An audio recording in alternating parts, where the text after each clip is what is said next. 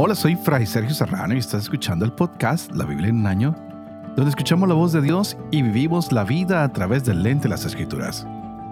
El podcast de la Biblia es presentado por Ascension. Usando la cronología de la Biblia de Great Adventure, leeremos desde Génesis hasta Apocalipsis, descubriendo cómo se desarrolló la historia de salvación y cómo encajamos en esa historia hoy.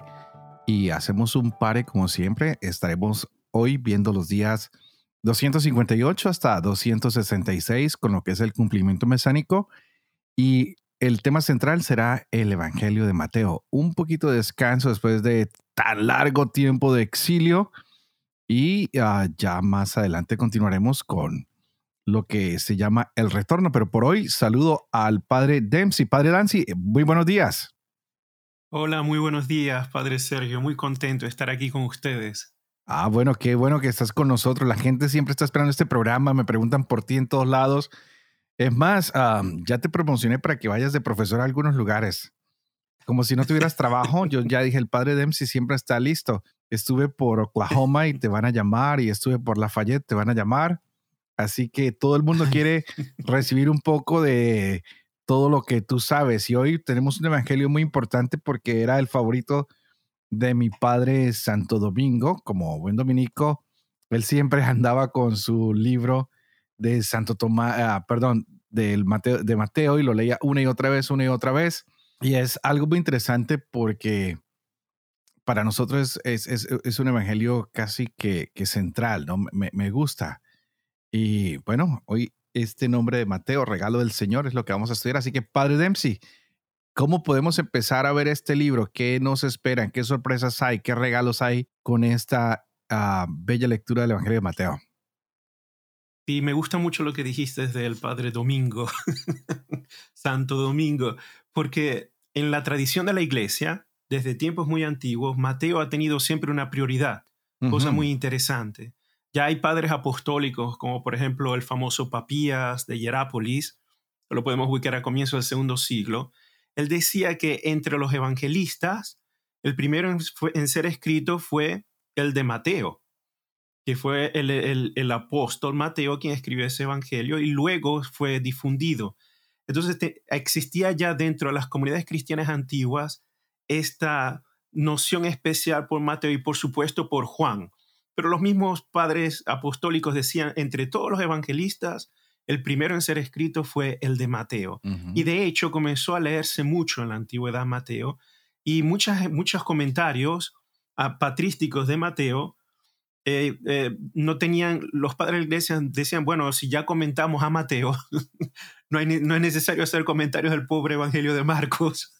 Sí, sí, porque, porque prácticamente Mateo ya, ya encierra la gran mayoría del Evangelio de Marcos. Entonces, interesante ver esta noción. Y Mateo 100% ha sido uno de los evangelios que más se leen en la liturgia y muchas de las oraciones, como por ejemplo el Padre Nuestro que tenemos, que rezamos todos los domingos, la versión que utilizamos preferentemente siempre la versión de Mateo, que se ha mantenido en la, en la oración de la iglesia, de la comunidad de la iglesia, por siglos, por siglos.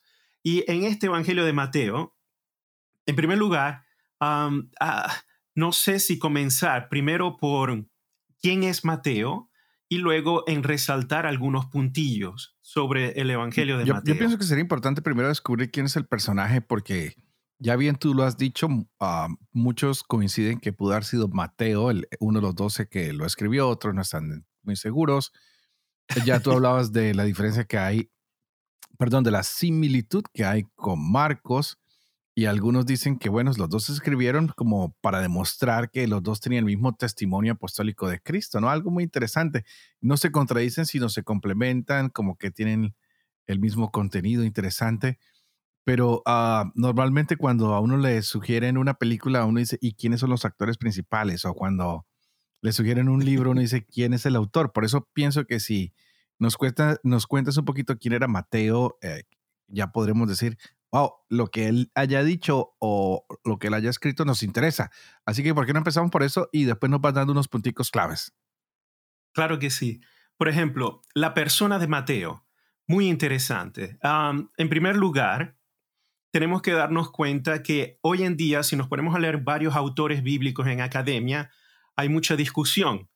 De hecho, los autores modernos de academia dicen que el Evangelio de Mateo fue escrito por un cristiano que no era Mateo, pero la tradición de la iglesia siempre ha defendido desde los tiempos apostólicos hasta el día de hoy, la tradición, lo que llamamos ortodoxa la iglesia, que Mateo, uno de los doce, fue quien escribió este Evangelio. Ahora, muy importante este detalle. ¿Por qué? Y por favor, no se vayan a escandalizar con lo que les voy a decir.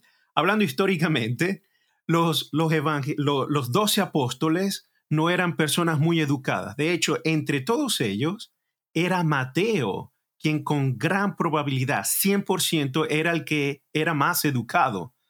¿Por qué? Fíjense que en el primer siglo, sobre todo en el tiempo, en el tiempo de Cristo, el nivel de analfabetismo era muy alto. No es que todo el mundo podía ir a la escuela, no es que todo el mundo tenía acceso a la educación pública.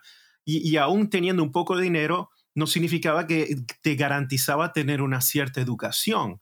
Entonces, Mateo, fíjense, el, rol de Mateo era ser un tax collector, que se dice en inglés, es un publicano, es decir, un recaudador de impuestos.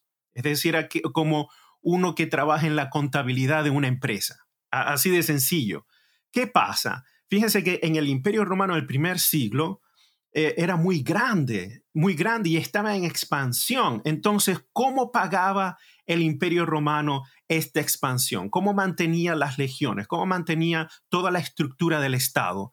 A través de impuestos. Y como crecía mucho, imagínense que cuando Jesús nació, todo el Imperio Romano ocupaba prácticamente la cuenca del Mediterráneo. O sea, todo el norte de África, la Palestina, toda la parte de Europa, especialmente la parte centro-sur de Europa, pero es increíble. Entonces, ¿cómo, ¿cómo un imperio tan grande mantenía un control de impuestos? Contrataba personas locales en las provincias locales. ¿Y a quién contrataba? Contrataba personas que conocían a la gente, conocía el lenguaje, conocía dónde estaban los ricos, conocía dónde estaba esto. ¿Y qué sucede? que allí estas personas que contrataban pasan a ser los recaudadores de impuestos. Ahora, ¿qué pasa? Un recaudador de impuestos obligatoriamente tiene que saber leer y escribir, porque tiene que llevar las cuentas, tiene que escribir, tiene que pasar los reportes. Entonces, es sumamente importante este detalle, que no es un detalle, es un detallote. Claro, es la clave. ¿eh? Entonces, exacto. Entonces, no solo eso, no es solo leer y escribir, esta persona, que es el recaudador de impuestos, al mismo tiempo tiene que saber varios idiomas, porque, en primer lugar, tiene que gestir la situación de la comunidad.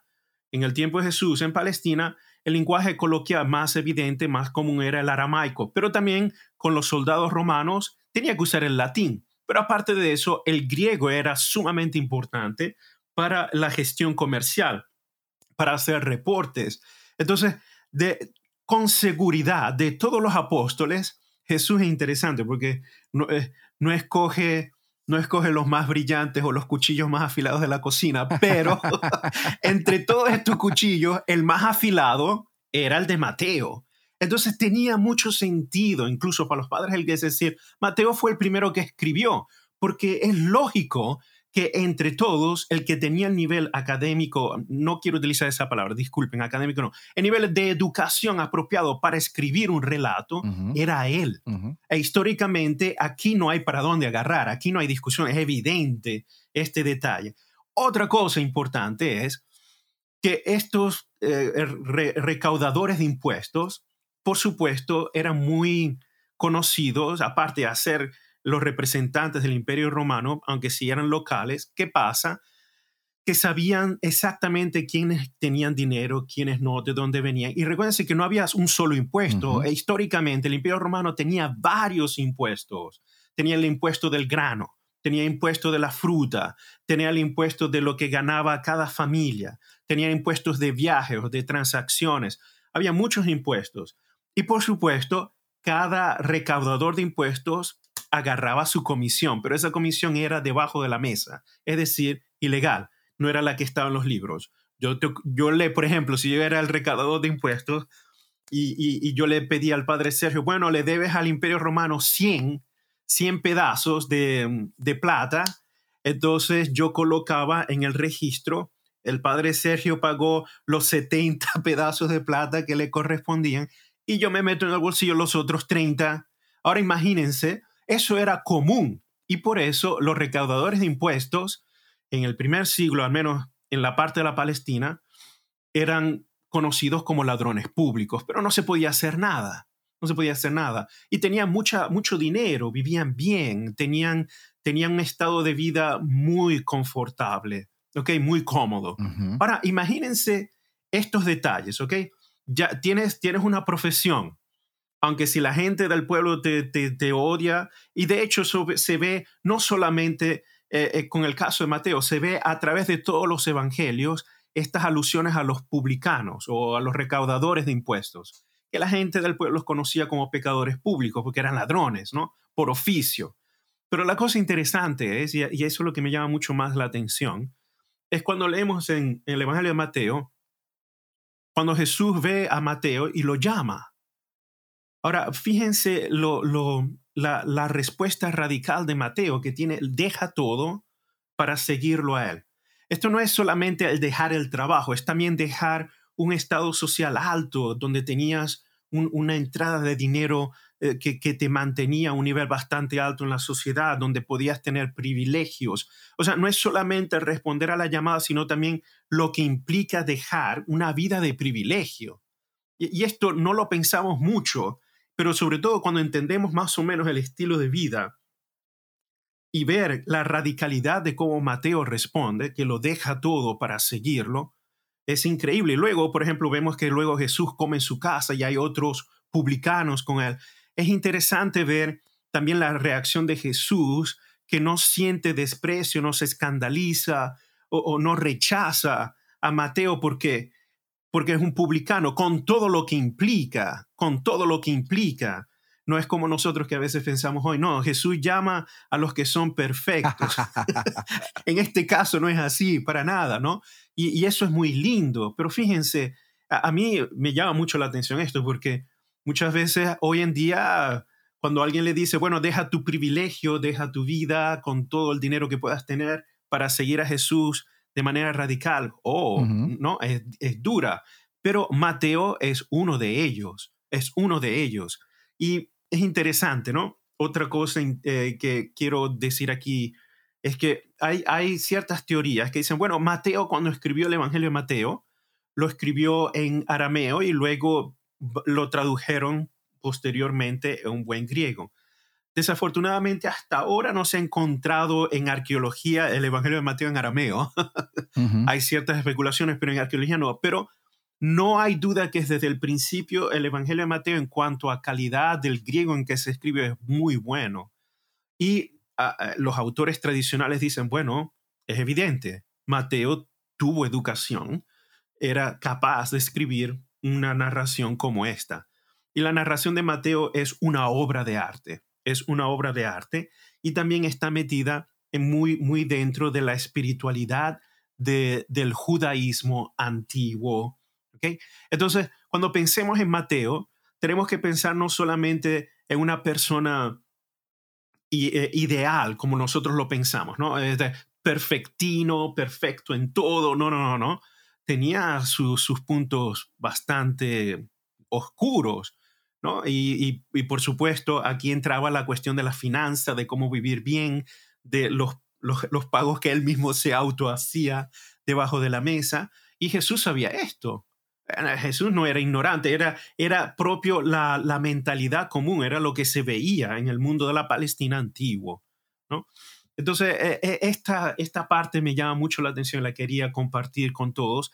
Y también yo prefiero, al menos en este podcast, con ustedes, compartir siempre la parte tradicional de lo que propone la iglesia, porque al mismo tiempo, eh, eh, em, de una u otra manera, es la que nos da más posibilidades para aumentar en la fe.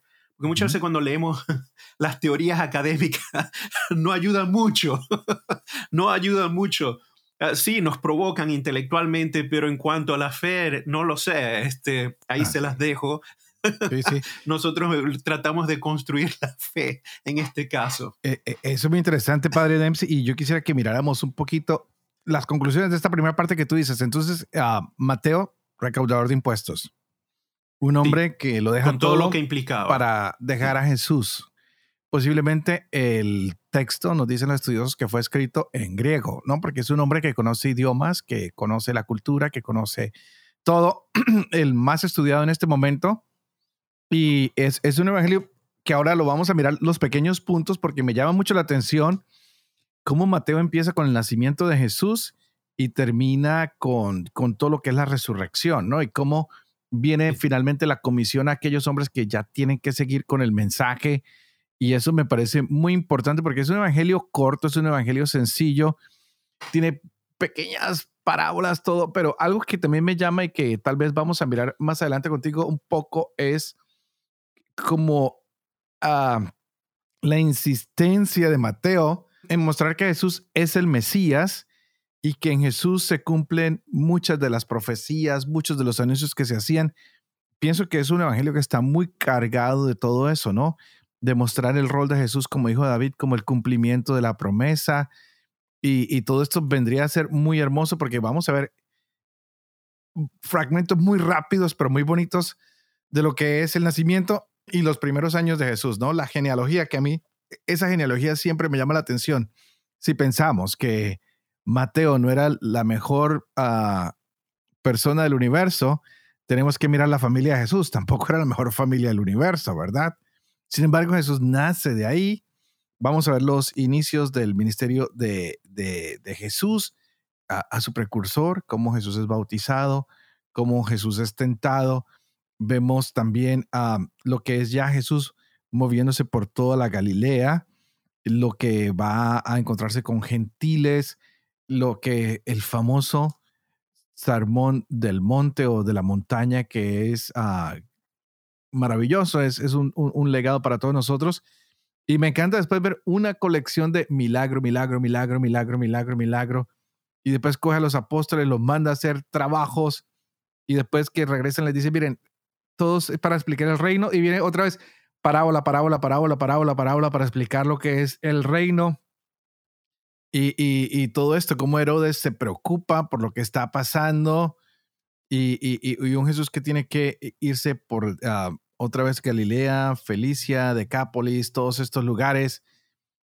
Y ya viene el momento de que Jesús empieza a ser perseguido y habla de los impuestos del templo, del discurso de la vida en el reino, de las enseñanzas que nos va a dar del divorcio, de que las enseñanzas a través de los niños, de lo, algo muy, muy interesante que me llama la atención es que Mateo enfatiza esta historia del joven rico, tal vez era él mismo que sabía esa historia por su condición, ¿no? Adinerada o recaudador de impuestos. Veremos la, la pasión, después la muerte y resurrección de Jesús. Es, es un evangelio que nos hace como un resumen de todo lo que hemos venido estudiando hasta el día de hoy a través del podcast, Padre. Así que uh, denos unos punticos que nos ayuden porque esto es uh, como cuando uno tiene esas, uh, esos botes que le dan de cumpleaños y tú lo destapas y ¡fum! sale un culebrón y lo asusta a uno, ¿no? No, se ve chiquitico, compacto, pero es un culebrón, trae muchas cosas que nos puede asustar, ¿no? Cuando uno lo mira así por encimita y uno dice, wow, aquí hay mucho, mucho, mucho contenido. Así que, ¿cuáles serían los puntos a rescatar?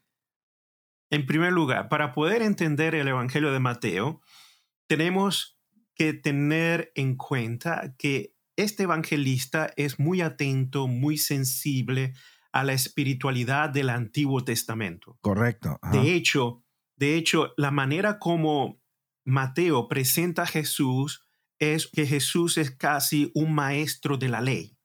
Es como un rabino, pero es mucho, por supuesto, es Dios encarnado, pero se manifiesta como un rabino especial que se sienta a enseñar. Por ejemplo, el famoso discurso del Sermón de la Montaña comienza que Jesús se sienta. Y el verbo que se usa en griego es interesante. Catedroma es como se sentarse en una cátedra a enseñar. Y comienza a enseñar solemnemente y sus enseñanzas son reinterpretaciones para, para entrar verdaderamente en el Espíritu de Dios que se ha manifestado en la ley, que se ha manifestado en el Antiguo Testamento. Importante este detalle. Ahora, cuando tenemos esto bien claro, que Mateo es prácticamente, está sumergido dentro de la espiritualidad del Antiguo Testamento, es muy lindo porque los padres de la iglesia decían, bueno, aquí Mateo hace evidente, explícito lo que estaba escondido o latente en el Antiguo Testamento y ahora todo se hace claro, ahora todo está cumplido, ahora todo está lleno, ¿no? El famoso cumplimiento del Antiguo Testamento. Entonces, uno de los objetivos principales del evangelista de Mateo es probar que cada evento de Jesús, que cada palabra, cada acción es un cumplimiento, es una realización de lo que Dios ya había dicho en el Antiguo Testamento. Nosotros hoy, todos los que escuchamos el podcast del grande Padre Sergio, somos, somos, somos cristianos.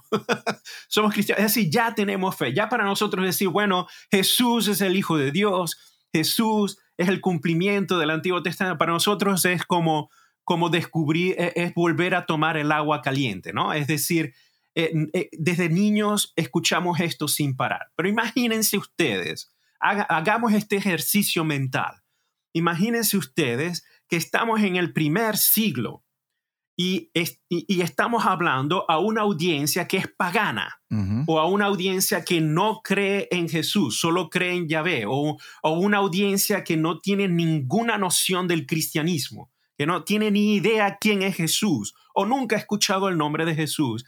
Y nosotros venimos a proponerle, bueno, Jesús es Dios. Dios dirá, ¿y qué estáis diciendo vos? ¿Estáis locos? Perdiste la tuerca, esto es, es absurdo. Y, y, este, ¿Y este de dónde? No, fue crucificado, pero estáis loco.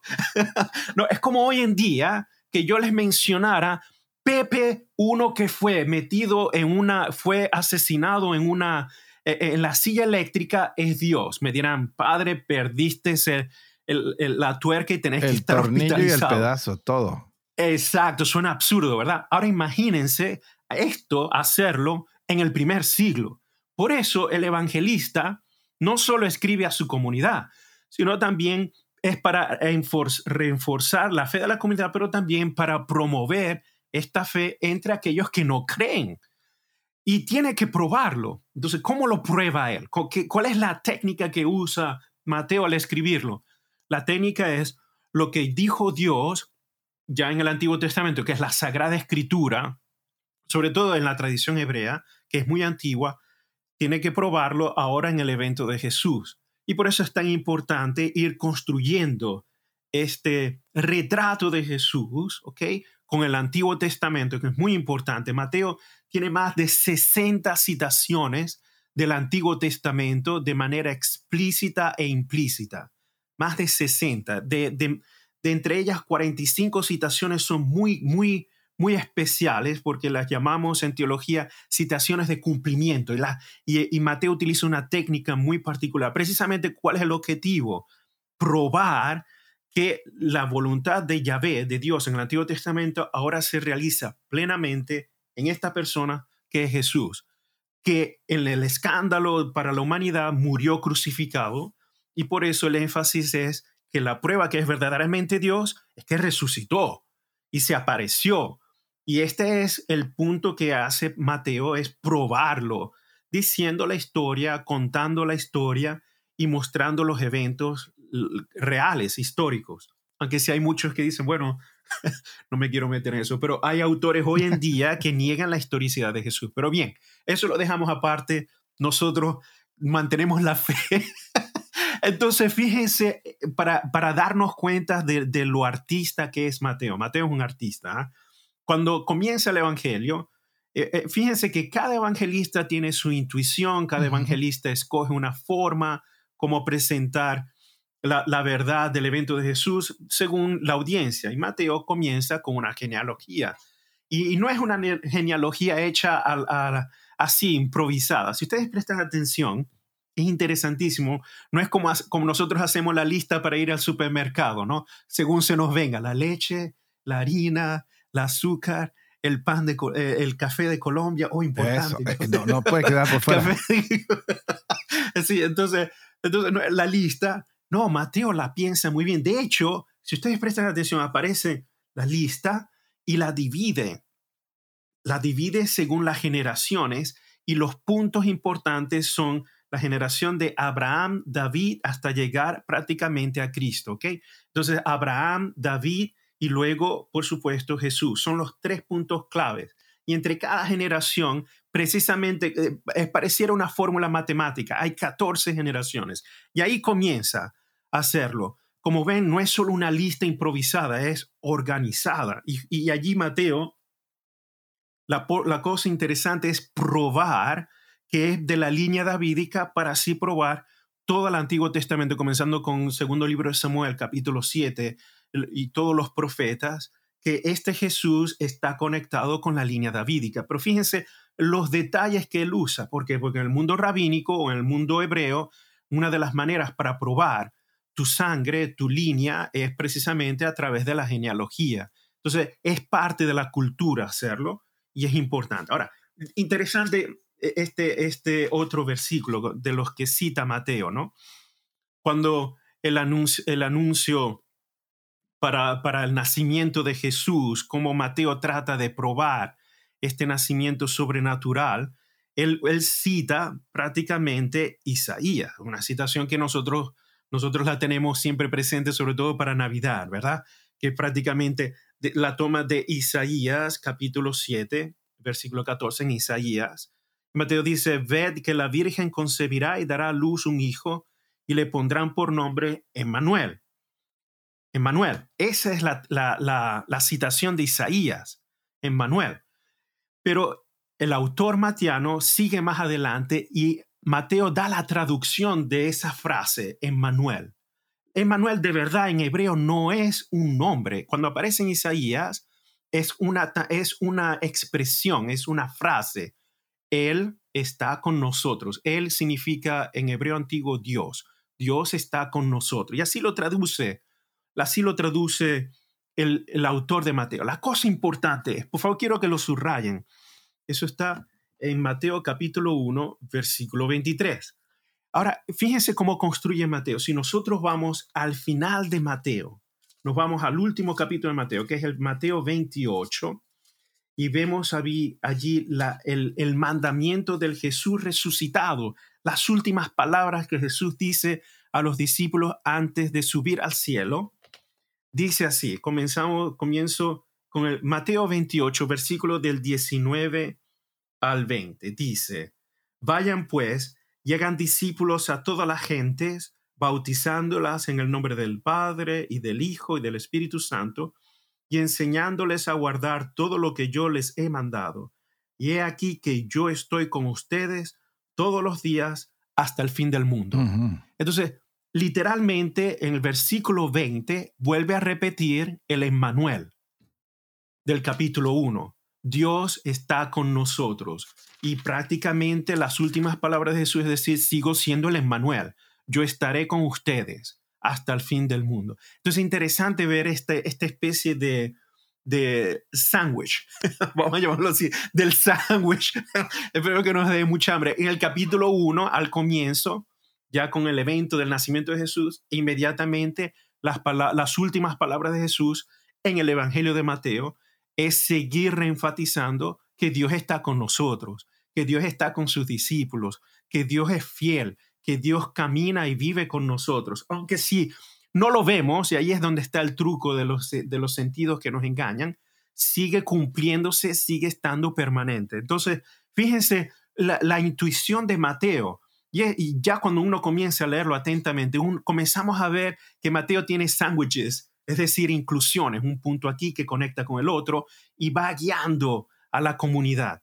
Otro punto importante es que Jesús en el Evangelio de Mateo, por supuesto, eh, él tiene, él obra muchos milagros, eh, eh, es, es, esencial, porque los milagros son los milagros y los exorcismos en Mateo son la prueba que Mateo va colocando a través de la historia para decir, sí, esta persona es más que un hombre natural, es sobrenatural, pero aún sobrenatural no es suficiente para Mateo, es igual a Dios, es Dios. Pero por supuesto la gran prueba va a ser al final, cuando Jesús resucita. Pero con estas obras magníficas de, milagros y de exorcismo, Mateo quiere enfatizar también los discursos de Jesús. Entonces, esto es muy importante. Eh, porque tradicionalmente se ha visto en, el Evangelio de Mateo los famosos cinco grandes discursos de Jesús, que por favor los tenemos que mantener muy en cuenta, los cinco grandes discursos de Jesús. El primero, que es muy solemne en la tradición, el famoso Sermón de la Montaña, Es prácticamente el capítulo 5 al capítulo 100. Imagínense, solo el sermón de la montaña. El, el, primer sermón de Jesús está lleno de unas riquezas que hasta el día de hoy todavía se escriben comentarios, meditaciones, las prácticamente eh, frases, frases espirituales que hasta el día de hoy siguen marcando la vida de la comunidad de la iglesia.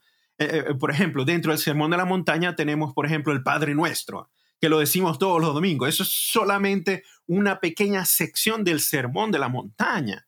o, o, por ejemplo, las famosas bienaventuranzas del Sermón de la Montaña. Y de hecho, el Sermón de la Montaña comienza prácticamente con las bienaventuranzas. La abre de esa manera solemne, ¿no? Jesús se sienta, la muchedumbre lo, está allí alrededor y comienza a decir estas palabras que son para nosotros contradictorias. Bienaventurados los pobres.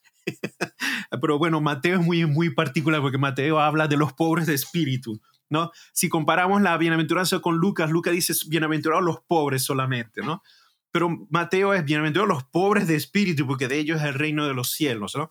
Entonces, nosotros decimos bienaventurados, pero, pero cuando vamos a la palabra, Macarios, en griego, no es solo bienaventurados. Eh, la, palabra Macarios en griego es, es también sentirse, puede traducirse como bendecido, puede traducirse como fortunado, puede traducirse como alegre o el que tiene alegría. Entonces es importante ese detalle. A, mí, cuando yo lo leo, en vez de utilizar la palabra bienaventurado, para mí, utilizo la palabra alégrate o está alegre o sé contento, está contento. No, está contento porque, porque eres pobre de espíritu, está contento por, porque, porque tienes hambre y sed de justicia. Eh, porque de una u otra manera Dios va a llenar esa falta. Dios siempre eh, ve lo que falta para llenarlo, para cumplirlo, para sanarlo, para consolarlo. Entonces, al final y al cabo, es esta, así es como comienza Jesús su primer gran discurso. Y su primer gran discurso es lleno de, contradicciones para la lógica humana, ¿no?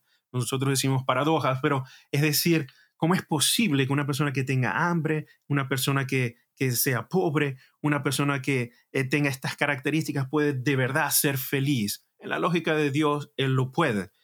Entonces allí es cuando comienza Jesús a dar colecciones, decimos colecciones de sabiduría, colecciones de sabiduría en parábolas, en imágenes, en comparaciones, este, cómo poder reestructurar de nuevo la, la espiritualidad antigua del Antiguo Testamento que ha sido manipulada por los fariseos para encontrar el verdadero sentido de lo que quiere Dios de cada uno de nosotros. Y por ejemplo, aquí en el, en el famoso Sermón de la Montaña, una de las cosas que me llama más la atención, donde podemos encontrar una idea que resume muchas de las otras enseñanzas de Jesús, es el ser sincero. El ser sincero. Por ejemplo, allí es donde va encausado cómo dar la limosna en secreto, cómo ayunar en secreto, cómo hacer tu oración en secreto, no para que todo el mundo te vea.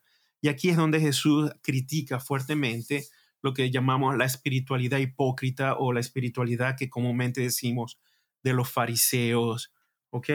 La espiritualidad de los fariseos que, hacen todo en público para que así todos lo puedan ver y decir, oh, sí, él cumple todo, qué grande que es, ¿no? Qué bueno que es, qué santo que es. En cambio Jesús dice todo lo contrario, todo lo contrario. Y una de las cosas que va repitiendo, sobre todo en el capítulo 5, capítulo 6 del Sermón de la Montaña, es porque Dios puede ver en el secreto, Dios puede ver en lo que está escondido y de ahí nadie se escapa. Y muchas de las cosas que Jesús comienza a hablar y luego sus, sus controversias contra los fariseos que va a seguir más adelante, prácticamente todo el Evangelio de Mateo está lleno de controversias de Jesús contra los fariseos. Hasta el último, los famosos why en el capítulo 23, por ejemplo. Todos son críticas de Jesús contra los fariseos que va aumentando. Siempre consiste en esto, que lo, Dios no le interesa lo que mostramos en apariencia, porque Dios puede captar, percibir y ver en el secreto. y en el secreto nadie puede esconderse. En el secreto nadie puede ponerse otra máscara porque Dios va más allá de allí. Entonces, esa, esa línea de espiritualidad cristiana se mantiene. E irónicamente, Jesús no es que elimina el Antiguo Testamento, la Torah, al contrario, la hace más radical, mucho más radical, ¿no? Porque, por ejemplo, él, dice, no, has oído hablar, has oído hablar, ¿ok? O has escuchado, o, hemos escuchado, eh, para referirse a la antigua ley, que si deseas a la que, que si cometes adulterio es un pecado, pero Jesús va más allá, aún compensarlo ya es un pecado. O cuando has escuchado que no matarás, es el hecho, pero Jesús va mucho más allá, aún diciendo a tu hermano que es un racano, sí. Este, ya estás, con ya, estás en, en, en, prácticamente en tela de juicio. Mucho más radical. Entonces, cuando analizamos evidentemente a Jesús, no, porque muchas veces nosotros decimos, no, es que Jesús viene y, dice que todo está bien. Mucha gente ha escuchado eso, no, padre, es que ahora con Jesús dice que todo está bien, todo está bien, todo, todo, el mundo tiene que ser perdonado y todo es color de rosas y podemos hacer lo que nos dé la gana. No, no si te pones a leer el Evangelio de Mateo es, muy, es todo lo contrario. Jesús es más radical incluso que lo que dice la ley.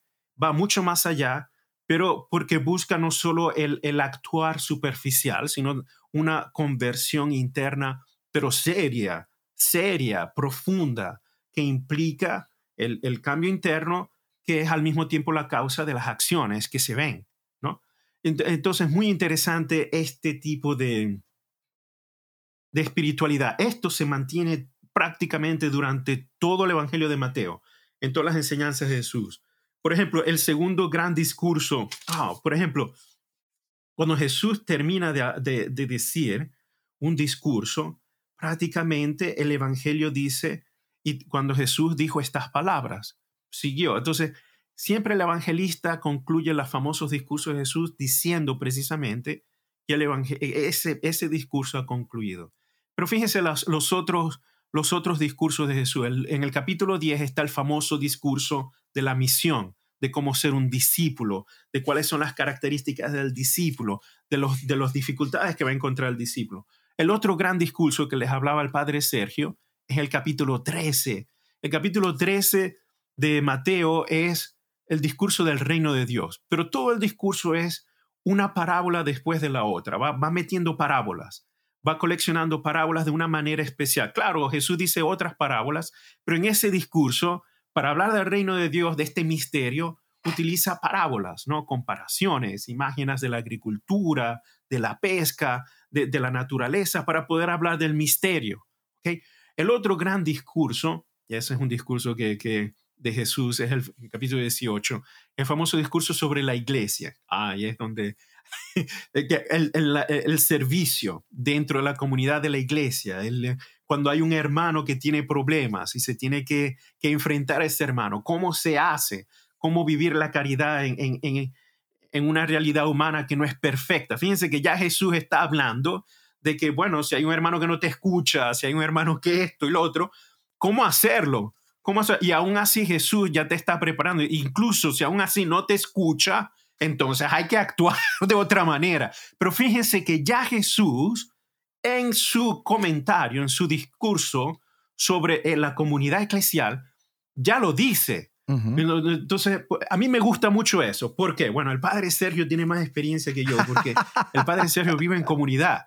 No, yo como diocesano vivo más o menos como un monje, ¿no? Pero eh, la realidad humana de vivir en comunidad, de vivir en iglesia, es siempre problemático, ya desde el comienzo. Entonces, muchas veces nosotros, ¿no? Los, los padres, cuando eh, tenemos hacemos confesiones, dicen, pero bueno, este, padre, si en la iglesia veo esto, veo lo otro, veo lo otro, y digo, calma, es que muchas veces nosotros tenemos la imagen de la iglesia como si fuera todo perfecto, todo color de rosa. Pero cuando leemos el Evangelio, ya en el Evangelio estaba el problema. O sea, no, no es que se ha cambiado mucho, han, cambiado muchas formas, sí, pero la esencia sigue igual, siempre hemos tenido problemas. Es decir, encontrar una comunidad perfecta es imposible. Si ya Jesús en el capítulo 18 de Mateo hablaba de la corrección fraterna, de las tensiones, de otros que quieren, quieren tener un puesto mayor que el otro, y por eso Jesús utiliza estas imágenes del servicio.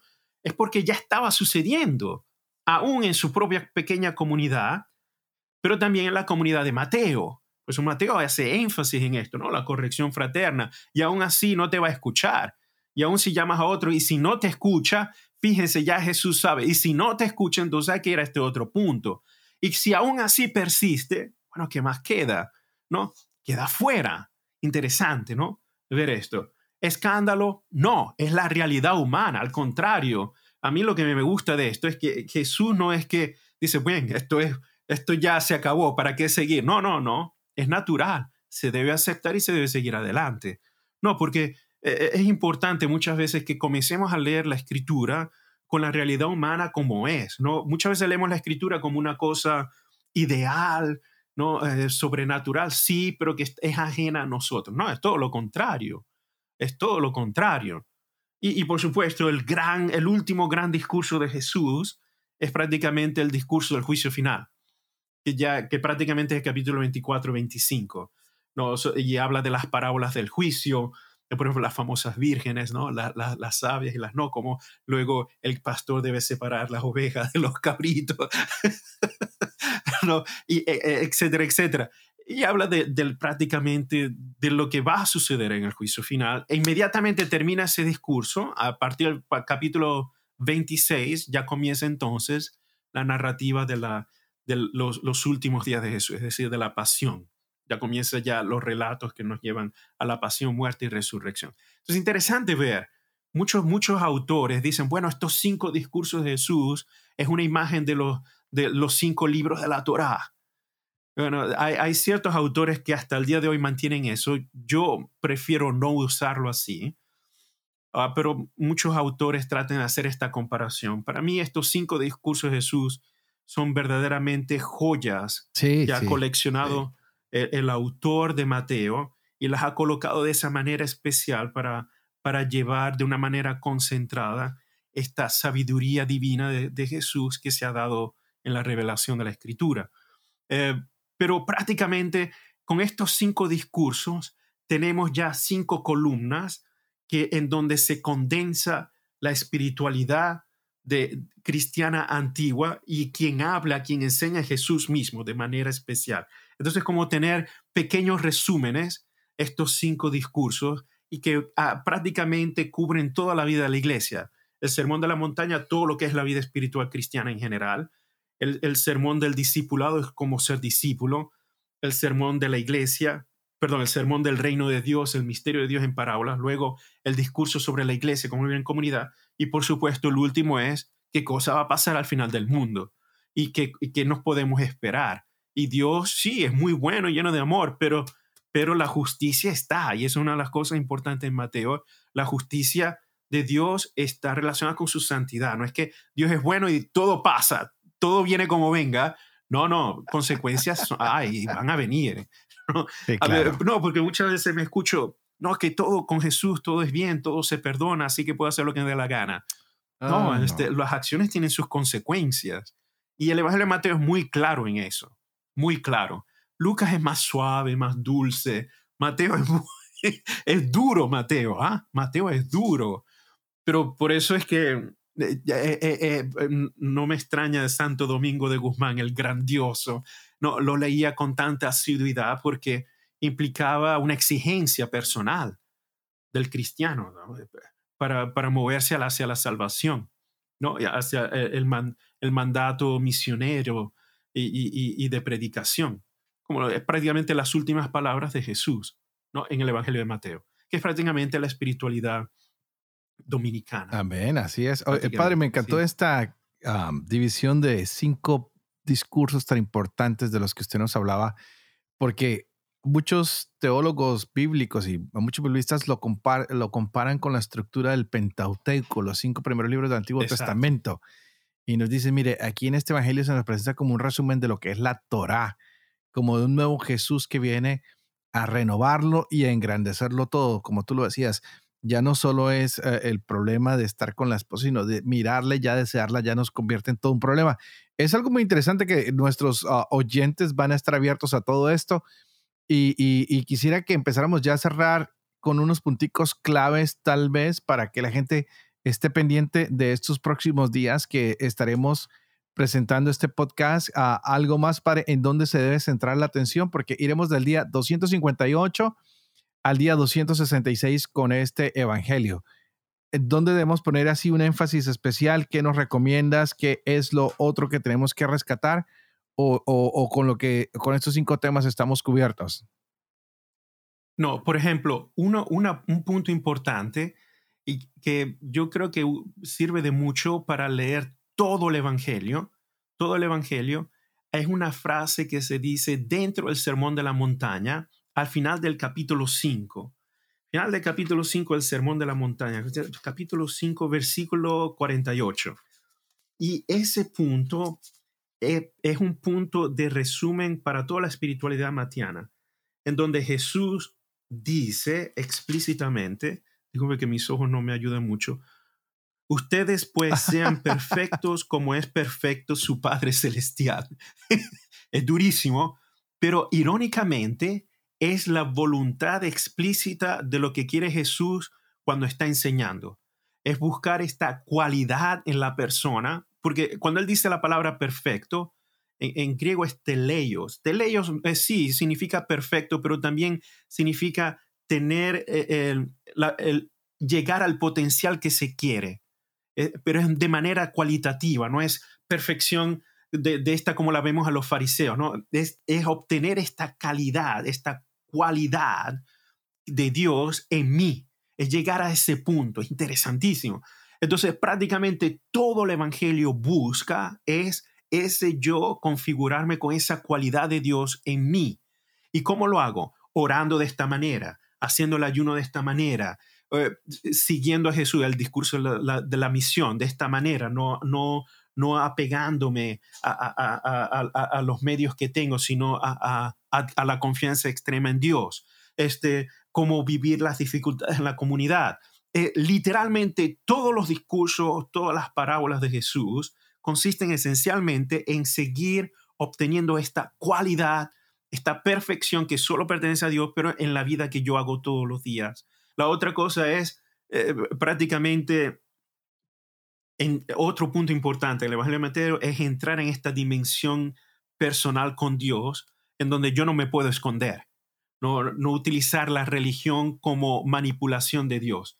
Una de las cosas que aparece constante en Mateo es la crítica que hace Jesús de los fariseos que utilizan o manipulan a Dios para obtener beneficios, para obtener este, un estatus, para sentirse los príncipes. De hecho, por eso es tan interesante Mateo como recaudador de impuestos, que deja su estatus, su comodidad, su dinero para vivir exactamente lo opuesto. Entonces tiene sentido, ¿no?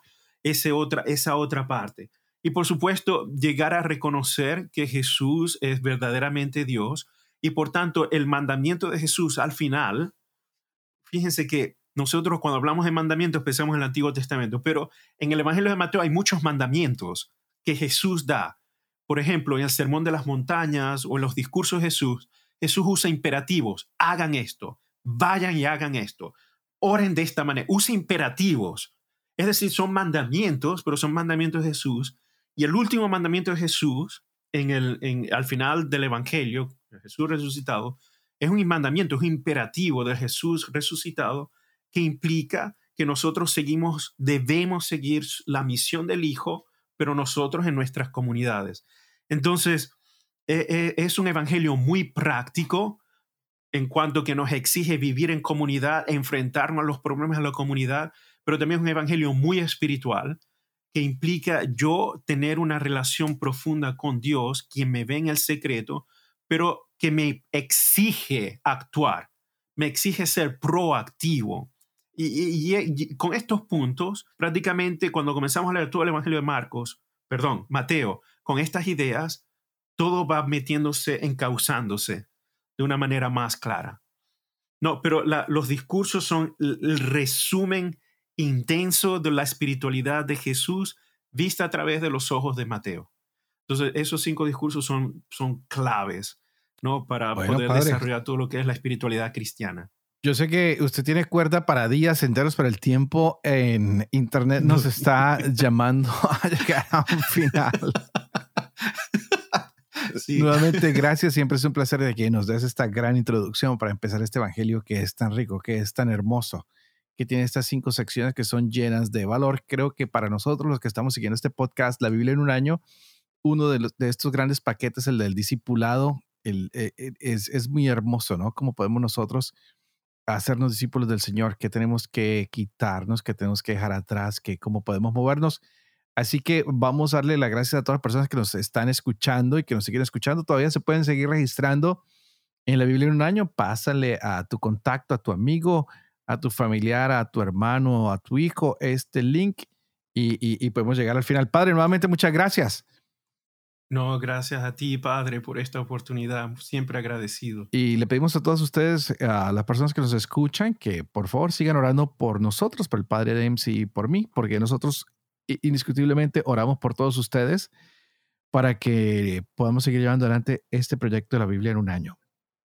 Para que podamos seguir viviendo con fe todo lo que leemos, lo que compartimos con ustedes y sobre todo para que el Padre James y yo podamos enseñar siempre la verdad y que nosotros también podamos cumplir todo lo que les enseñamos. Y juntos, Padre, que la bendición de Dios Todopoderoso, que es Padre, Hijo y Espíritu Santo, descienda sobre todos ustedes y los acompañe siempre. Que Dios los bendiga. Gracias, Padre.